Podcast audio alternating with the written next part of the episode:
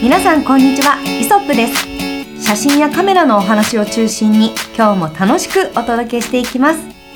タレントヨガインストラクターのキャンチアキです。フォトグラファーの松下です。フォトグラファー河野です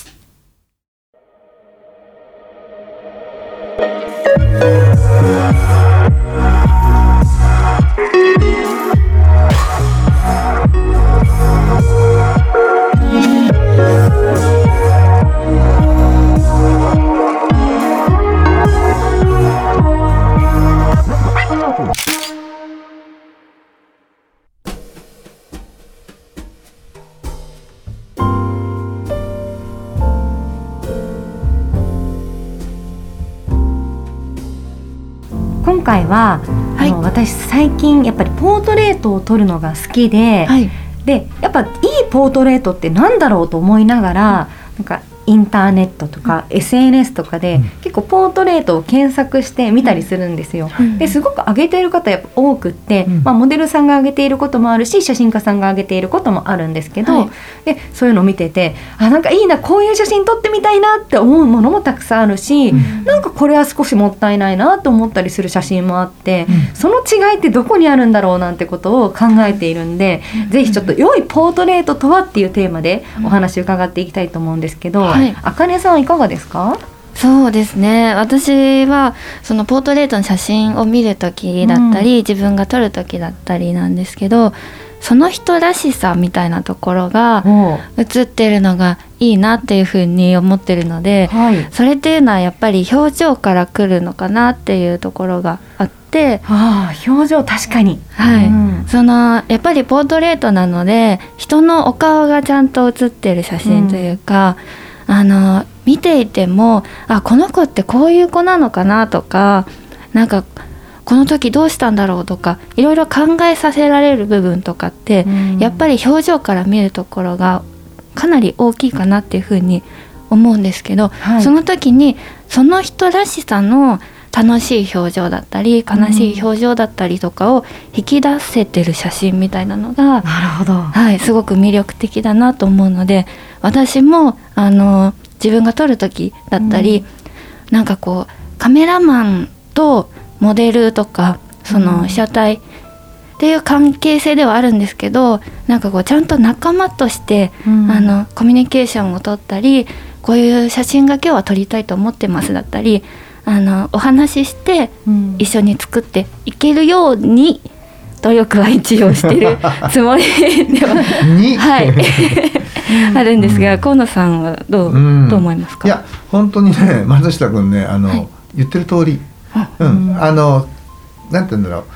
あの例えばドラマとかね、うん。映画っていうのは台本脚本があって、はい。あとねどういう物語がどう進んでいってその中で自分のパートは何をしなきゃいけないかってことが明確になってるから、はい。あのこう進んでいくと思うんだけど写真ってさそういうのがないじゃない、はい。まあ広告とかになれば例えばラフがあったりとか、えーするんだけどね。あの通常のねポ一般なポートレートっていうのはなかなかそういうねあのじゃあここを目指して頑張りましょうみたいなものがなかったりすることが多いと思うんですよ。うん。だからこそやっぱりねあの撮り手が何を撮りたいかっていうことをやはりちゃんとねモデルに伝えてあげられるあげる必要がねあるのじゃないかなというふうに思うの。で結局じゃあ例えば本当にねポートレートのねその種類もいっぱいあるの。はい。あのまあなんて言うんだろうこうねゴスっぽい感じで、うん。えっ、ともう作品としてね作り上げていく自分でこう組み立てていくようなあの撮り方もあれば、うん。あの作り込んだね撮り方もあれば例えばナチュラルな本当にその子の素の表情を狙う撮影もあれば、あとはなんかこうそこにカメラ不在な感じ。要するに本人の自由な自由で気ままですごくこうリラックスして目線がカメラなんかにもないぞっていう風ななんかこう、えー、とライブ感あるね、うん。あのポートレートもあったりとかですごいポートレートのこうさ表現するベクトルもいろんな方向に向いてると思うのね。まあそのだけれどもやっぱりさっき松下君が言ってみたいに、どのジャンルであってもやっぱりそのモデルのその素材というか、うん。あの個性というか良さがあのね出てくるのはやっぱりどんなねこうポーズよりもやっぱ表情だと僕も思ってて。表情なんだ、だからやっぱね顔イコール表情だと思ってて顔が撮れてない、だから本当ね僕らもねグラビアをね自分がやり始めてた頃あの若い時にまあ何編集者から言われたかって「こうの前もっと顔撮れ顔撮れ顔撮れ」って言われるの。いや顔映ってませんかそこにみたいな感じなんだけど。なんだけどあのやっぱりねあのまあその後にねあの、その編集者の方とかと食事したりとかあの、まあ、お酒を飲む機会があったりとかする時に「いいか女ってなな」なんていう、まあ、女論が入るわけですよ。お面白い、やっぱりね、あのでそれをまあ今でも僕その方のねあの言葉を持論にしてるんだけど、あの本当に思うのが、まあ、どんなセクシーなね表情したってねなんかあの顔がねかあのその表情が早く終わんないかなみたいな顔してたら、もう終わりじゃないと。本当そうだと思います、うん。だからやっぱりそうじゃなくてその動きに連動してその子自身があのそそこに浸ってるような、その表情が取れないとダメだから顔を取るっていうのはそういうことなんだっていうふうに、ん、あの教わってね、はい、だから本当それからはねどうやったらこの場例えばまあ今こん例えば雪の中だったら雪の中でこのうん、この雪がすごく楽しくてこの雪をねあの使って精一杯なんか遊んでたり楽しんでたりはしゃいでたりみたいなね、まあ、例えばそういうあのシーンがあった時にどうやったらそれをね、うん、こう引き出すことができるのかなとか、うん、何どういう説明をねしてあげたらいいかなとかそんな時にカメラっていうのはどういうところにいたらあのよりねそれをね、あの的確であの強調した表現ができるかとか、うん、なんかねそういうふうに考えるようになったね。うん。だからやっぱり僕もねあの松下君と、まあ、同じ意見というか今普通は普段あの普通普段から俺がそう言ってるから そう言ってるんだけど。あの本当にそう思う。あのやっぱ顔が取れ取れてこそのポートレート。そうですね、うん、ただ本当にこれ難しいなって、もう話してる中でいろんな考えが頭を巡るんですけど、うん、私もその人を撮るっていうことも最近始めながらも自分が撮られる立場としてグラビア撮影とかをずっとしていた立場で言うと、うんはい、なんか本当にその、うん、なんかカメラマンさん側の考えモデルさん側の考えってこううまく一致することがすごく奇跡だと思うから、うん、でなんかやっぱり事前にこうやって今河野さんの考えを聞けたり、うん、自分はこう思ってるって話がもしできたらそれってもう奇跡的なことで、うん、そんなことがあることほぼないじゃない、うん、もう99%多分ないと思うんですよ。うん。でやっぱその私もわからないままに参加して、今日どういうものが取れるんだろうとか、でなんだろうどういうものを取れたら正解なんだろうとか、本当にわからないままぐるぐるしながら、なんか精一杯立ち向かうわけですけど。うん、でじゃあ魅力的な表情ってなんだろうとか、うん、うん、でなんか自分にとってのその、まあ、真顔なのか笑顔なのか、うん、なんかもうなんか悲しい顔なのか、とかいろんな表情がある中で何をチョイスすることがこの場にとって選択正しいんだろうとかあとはなんかその笑顔とかも、うん、なんかなんでワンパターンになっちゃうんだろうとかね。10パターンぐらい欲しいわけ、うん、うん、なんでなんだろうとか。ででもやっぱり魅力的に写っている自分の写真や、うんなんかこうよく使われる、まあ、マネージャーさんが選ぶ表情とかもあるわけですよね。だからあこういうのってその需要があるんだろうなとか、自分もすごい考えたりしましたけど、なかなかそこの技術を上げることはだからそのカメラマンさん側の努力もすごくありながらも、モデルさん側もその時自分で気持ちを高めて、うん、いいところに持っていかなきゃいけない。これはプロの仕事だし、うん、うん、なんかそこがお互いに一致して生まれるものだなって思うから、うん、うん、なんかどっちもありますよね。あそうだね。カメラマンさん由来でもありモデルさん由来でもあるなって思ってて、でまた人と人だからコミュニケーションってなんか難しいじゃないですか。うん、なんか、ね、確かにね。みんな違うから。違う人間だから。分かり合おうっていうことなんておこがましいなって思ったりもするし、なんかどうやってすり合わせていくんだろうなって思うんですけど、いかがですか？このさんは。それはでも僕はやっぱり、まあ僕のあの思うのは、やっぱあれだよね。あのこうまず話してみないとそうですね、うん、どんな声の高さの子で、うん、どんな喋り方をして、まあ、どのぐらいのテンポ感ね、でどんなことに興味があるのかなとかやっぱりその人を知るところ知ろうとするところから、はいはい、あのスタートするのかなとかと思っってたりするの。うん。うん。だから、ね例えばまあねあのそのグラビアをすごくこう撮ってた時なんかは、うん。じゃあどっかにあのロロケに行きますよってなったら過去のその子のグラビアを見てみたりとかうん。すると、なんとなくこの時にはこういう表情するなとかね、うん。なんとなくこんな時にはこうだなとかあこの子眩しいの苦手だなとかね、うん。すごいいろんなことが分かってて。そうですね、うん、逆に言うとこの眩しいのって大丈夫とかって言ってるところから、うんうん。あこのぐらいは大丈夫かとか、うん。やっぱりそその人を知ろうその人に興味を持つことからスタートなんじゃないかなっていうふうに思うの。カメラマンさんで人に興味を持てない人っていうのは、うん。まあ多分いないないというかやっていけないんじゃないかなと思うレベルですよね。ねそうなんですよ。この人の、きっとぼんやりあ知ってる人とかだったら、うん。あこういうシチュエーションが似合うなとか、うん。この人この症状めちゃめちゃ決まるんだよなとかいっぱいありますけど、うん。やっぱ仕事だからいろいろな方に会いますでしょうし、うんうん。ね、その人の一番いい、ね、その人の魅力を引き出したいっていうなんかこれはすごい欲望としてありますよね。ああるね、う うんん、知っときたいってね本当にある、ね。うん、だから知ってどうするって言っていや知って撮影に生かしますって感じなんだけどねだからやっぱり最近の撮影ってね、まあ、今こういうね、状況下でもあって、うん。なかなかこう2日3日と、うん。あの一緒にね行動することが少なくなってるから。そうですか。うんなってなってきてるよねだんだんね、だから、うん。本当に撮影スタジオでうん。1日撮ってとか、あのー見たらなんか割と淡白な感じだよね、うそうですね。ん、になってきてんのよ。うん。えーなんか例えばですけど、そのじゃあ撮影しますってモデルさんがいらっしゃったとして、うんうん頭の中であこういう表情撮れたらいいなってイメージがもう頭に最初にあるものですか？そうね。あの、うん。ある。あるんだ。うん、だからえっと、広告寄りの撮影の場合、はい。あとはなんかまあカメラ雑誌カメラもそうだけど、うんうん。こういうシチュエーションで絵が作りたいなってなったら、そこのイメージに合いそうな顔合いそうな子を選ぶから、あそうですね、うんだから。イメージによってモデルを選ぶケースがあるしで例えばほらグラビアとかって逆じゃない？この子を撮りましょうよっていうところからスタートしてくるから。そうね。んそうするとその子に合いそうな確かに確かに。ばあのは背景というか、うんええ。あの場所というか、はい。そういったそういったものそれからあとその場所にその場所とその子に合ううん。衣装を選ぶみたいな選び方がちょっとこう逆になるよね。そうですね。うん。まあ、それによって、まあ、変えてるからね。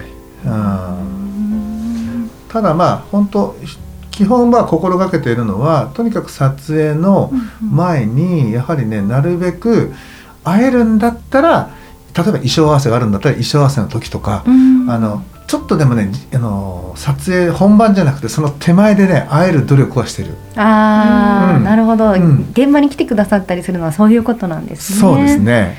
いやこれがさ、うん。多分ね本当モデルさん側の性格にもよるんですけど、うん。私は一番最初の撮影の時にその、まだ10代の時に「あんたは大変排他的な人だね」って言われたことがあるぐらい、うん。なんかすごく人に対して安心して寄りかかっていくことがすごく苦手な人間で,、うん。でそうするそれってすっごいもったいないなと思ってて。うん。うん。撮影する時とかも本当子供とかって天真爛漫だったりするから、すごいなんか勢いでぶつかっていけるじゃないですか、うん。信頼がある人に対しての、なんかそういうのがすごくやっぱなんかあった方が人として、まあ、モデルとして魅力的だよなっていうのはすごく感じるんですね、うん。自分自身がこのそこで課題を考えてる課題を感じているだけに、うん。うん。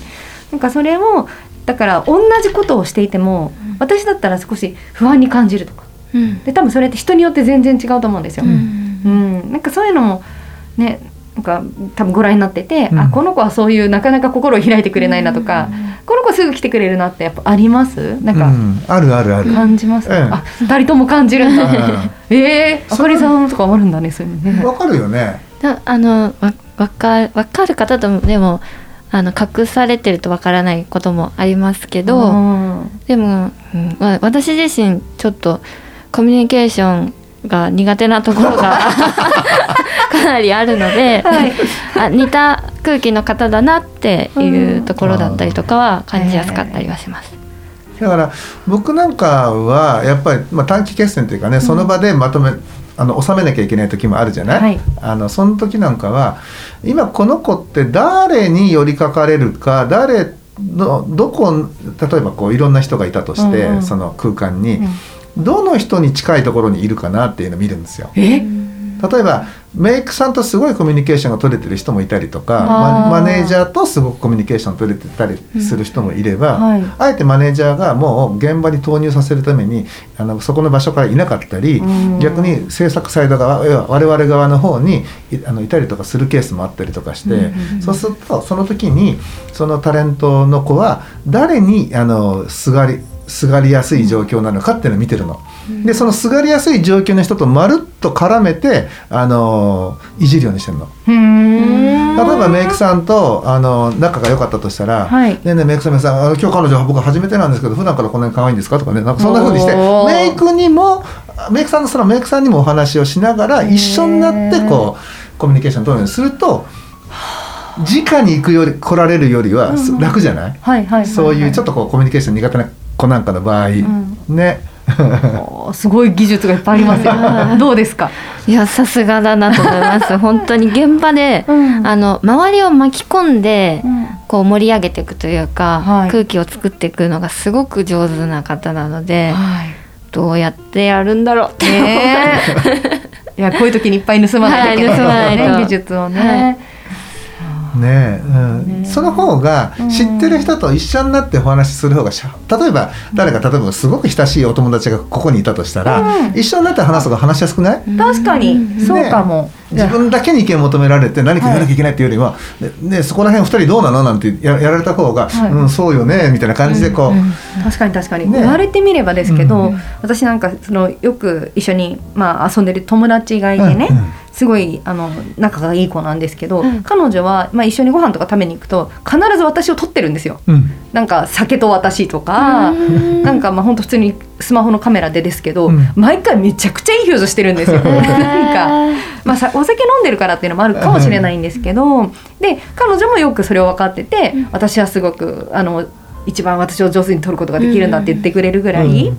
なんかそういうのはもしかしたら本当リラックスしてうん。っていうのはあるのかなと思ってて、で前回その、まあ、事務所を辞めるタイミングの時に、うん。写真集というかまあ簡単に作った時があったんですけど、その時もなんかそのちょっと協力してくれて、うん。なんか居酒屋で飲んでるシーンがあるんですけど、そこはもう彼女が来てくれて仕事終わり。に、なんか一緒に参加してくれて、へうん、すごいだからやっぱねリラックスしてるなっていうのはあるんですよね。うん。だからそういうなんか本当に心を許せる方が近くにいる時にその人を巻き込むっていうのは、ああすごい理解みたいな。ん。しますよね。ね。なるほどな。ただなんですよね。なんかこ怖いからさなんかこう、なんかみんなに対してこうなんだろうな。どうやってこうコミュニケーションを取ったらいいのか分かんないことも私もすごく多いので、うん。はいなんかそういう時は本当にまあでも仕事なんで。はい。なんかモデル側からしたら仕事なので、はい。それはあるかもしれないし確かにその壁を越えたらもっと良いものが取れるのかもしれないですけど、うん。それどうしても時間とかも関係があると思うんですね、うん。一緒に過ごす。そうん。だからなんかやっぱ自分のことちゃんと研究して、うん。なんかどういう時でも自分を楽しくさせていい写真が撮れるようにするっていうのもモデル側のね、うん。仕事だなって 思いますけどね。うん。ただあのね一般のかあの愛好家の方アマチュアさんとかね、はいはいがあのすごい大変だろうなと思うのは、うん。やっぱりほら今ねその、そうやってまあね、あのプロダクションに所属して、うん。えープロの要するにタレントとしてやってる分には、うん。タレント側にそこの部分をお願いしたり、うん。えー期待したりすることができるけど、うん。うん。最近ほらあのーまあ、フリーのアマチュアモデルさんみたいな人もいっぱいいるじゃない？あそうですね。そうするとあの人たちってすあの、まあ、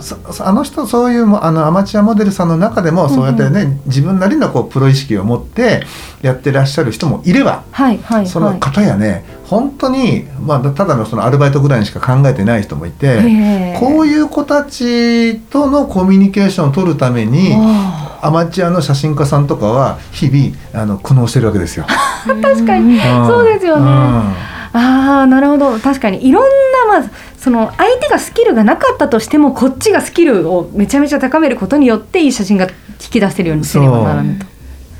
そういうねだからね、まあ、僕らはだから本当にもしかしたらうん。あれだよね、すごくこう恵まれてる環境にあるのかもしれないよね。そう思います。で、うん。あの事務所に所属する、まあ、もしくはそういうねあの芸能界というところの中で、うん。まあ、もっとこうしなきゃもっとああしなきゃみたいなねあのいつもほら日々鍛錬をね積んで日々鍛錬を積んでね送られてくる見本書見ながらこの時こうだったじゃんああだったのダメ出しされてみたいなさ。そう まあね本当でもモデルさんも自分自身の多分でも素人の方でも私この表情好きとかうん。可愛いな自分とかあると思うんですよね。うん。でそれをもちろん撮られる時は意識されていると思うし、うん、ただやっぱりこうそうですね。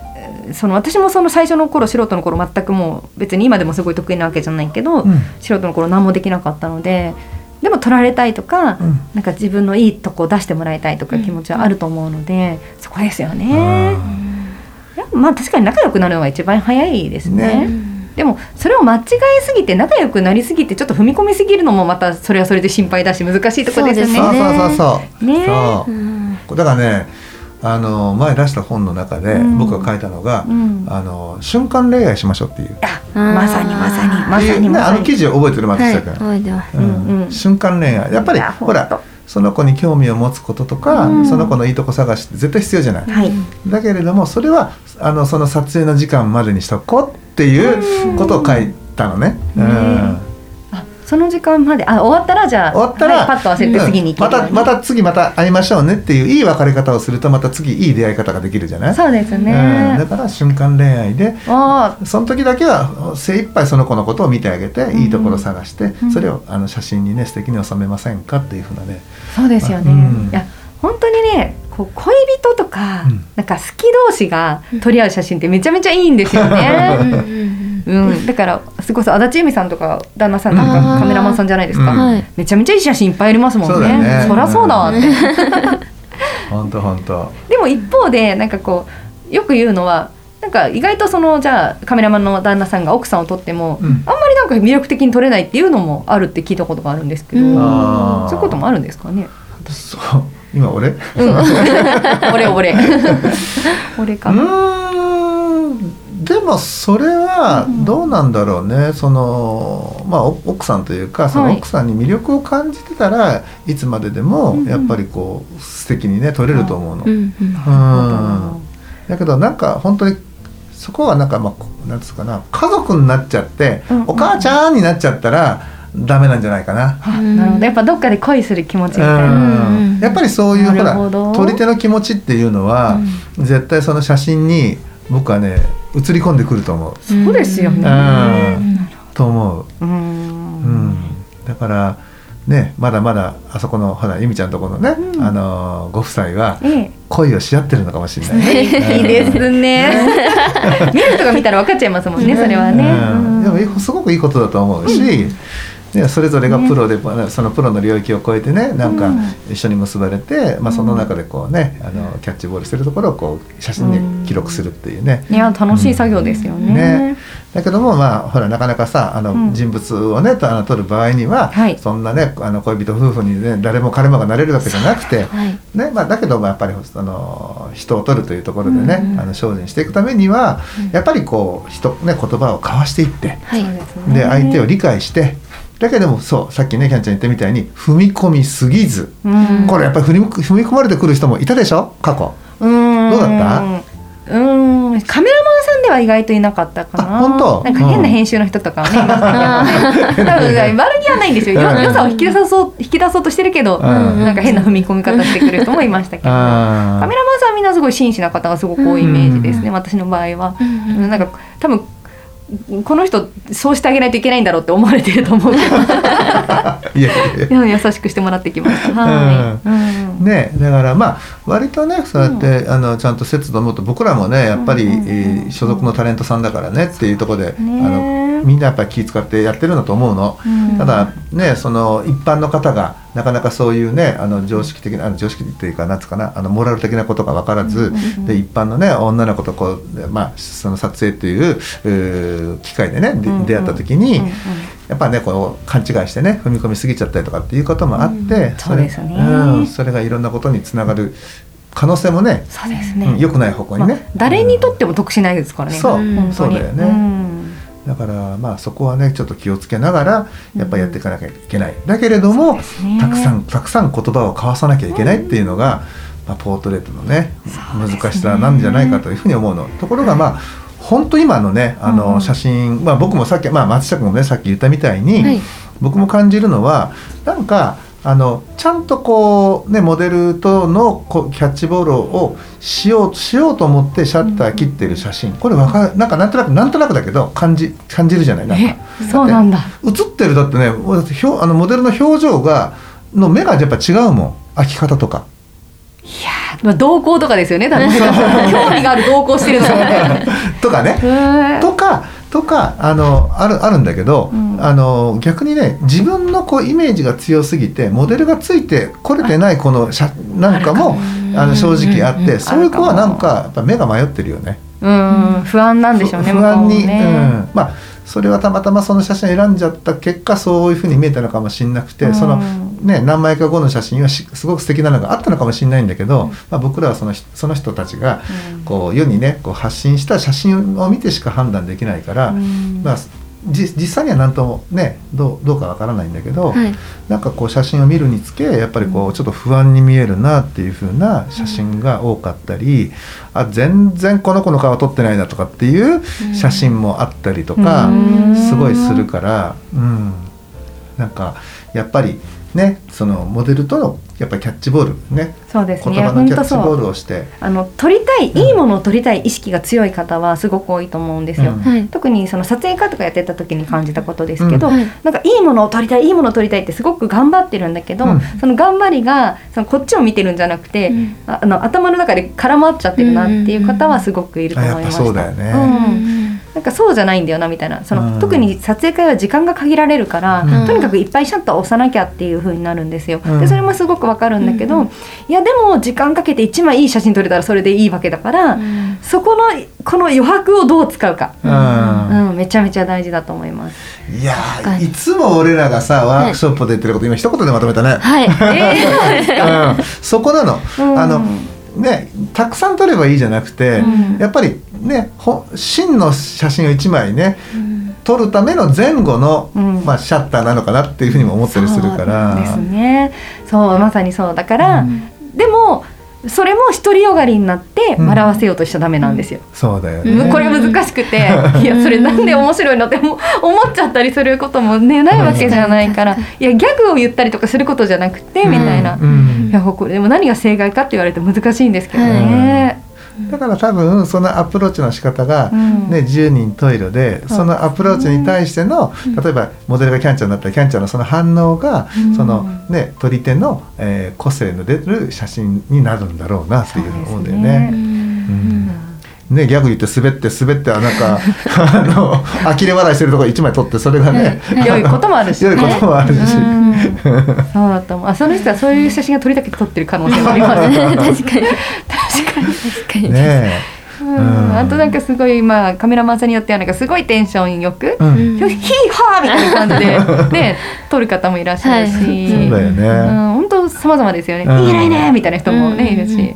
確かに。面白いなって思いますよね。ね個性がやっぱ、ね。キャラクター。そうみんなカメラマンさんもモデルさんも、うん。本当自己研究して自分のプロデュースをしてるからうん。尊敬します、そうだよね、うんなんかそういうの欲しいな。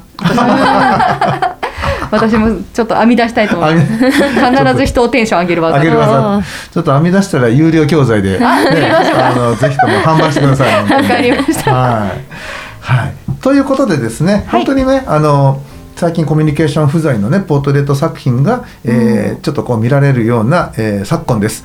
なのでやっぱり自分の頭の中のね絵作りを優先するのもそれはもちろん大事なことなんですけれどもそこにちゃんとモデルがね追いついてこれるようにあのちゃんと道を作ってあげて、えー誘導してあげることこれもね非常に大切なことだと思いますので皆さん自身皆さんなりの皆さん皆さんらしい、えーコミュニケーションっていうかねそのアプローチの仕方そういったものも少しこう意識しながら、えーもっともっとね言葉を交わして、えー素敵な写真を撮るようにしてみてください。ということで、えー今日はですねこの辺であのお話の方を終わりにしてみたいと思います、えご視聴ありがとうございました。ありがとうございました